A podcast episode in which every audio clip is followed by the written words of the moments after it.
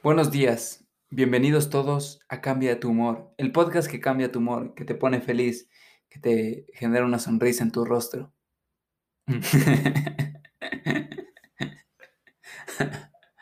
Hoy revisamos las noticias más sobresalientes del fin de semana, las noticias que muestran el lado positivo del mundo, el lado positivo de los periódicos, el lado positivo de lo que ha estado ocurriendo durante, durante esta semana.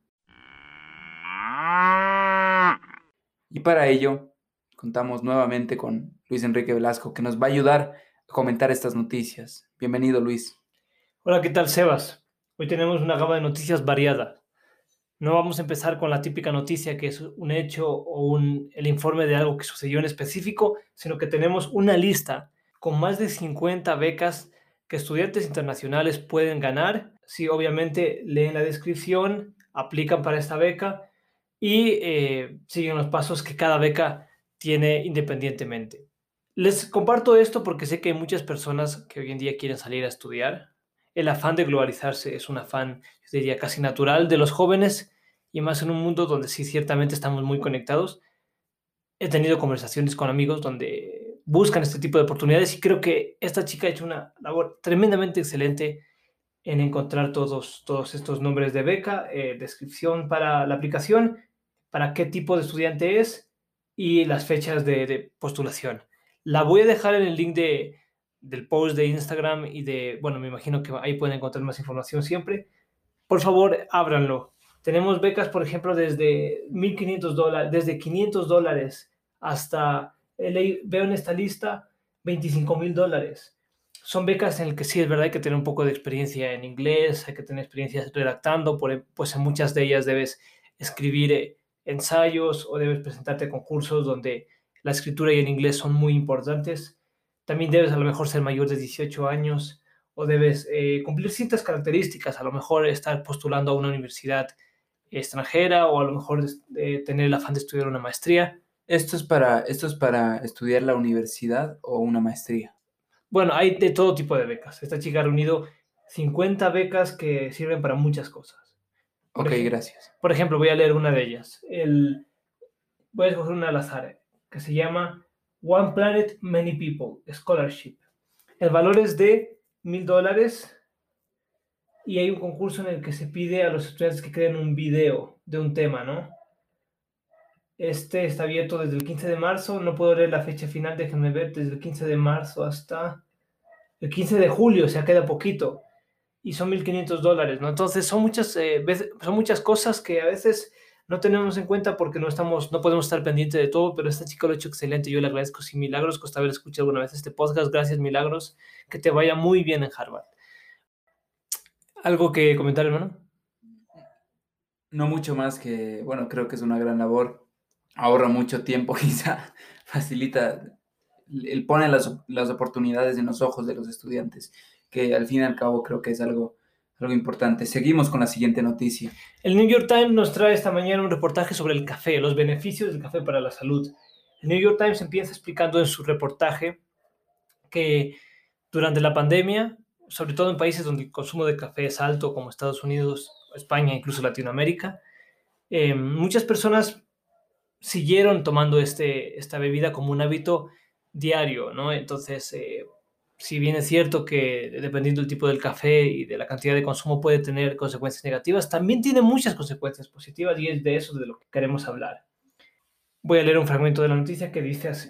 Todos deberíamos estar contentos de saber que, sin importar qué hayamos tenido que hacer para garantizar esa taza favorita de café, de hecho tal vez nos haya ayudado a estar más sanos.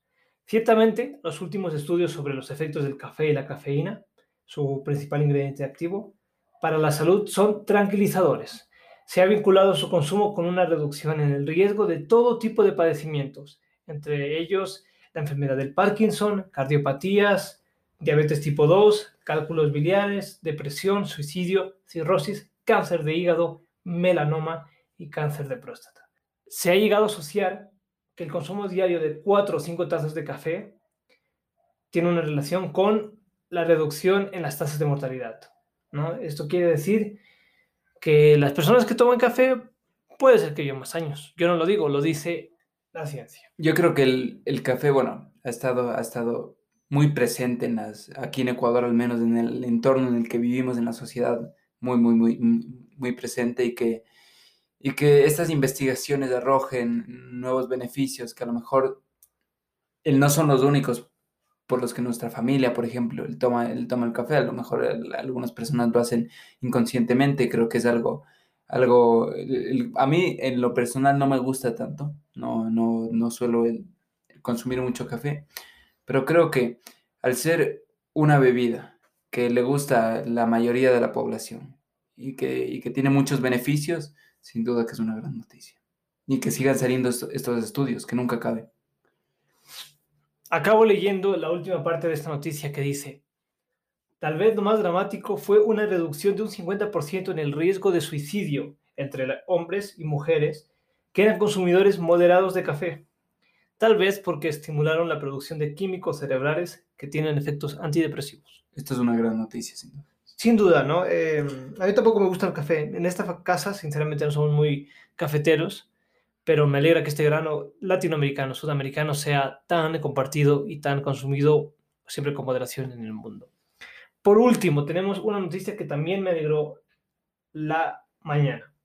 Esta noticia nos la trae El País, diario global español, que dice, Panamá crea una reserva marina casi tan grande como su superficie terrestre.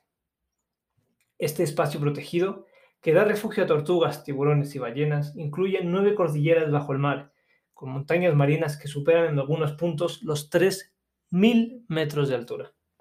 No, creo que, eh, bueno, ya creo que hemos hecho también un poco de costumbre aquí hablar un poco de, de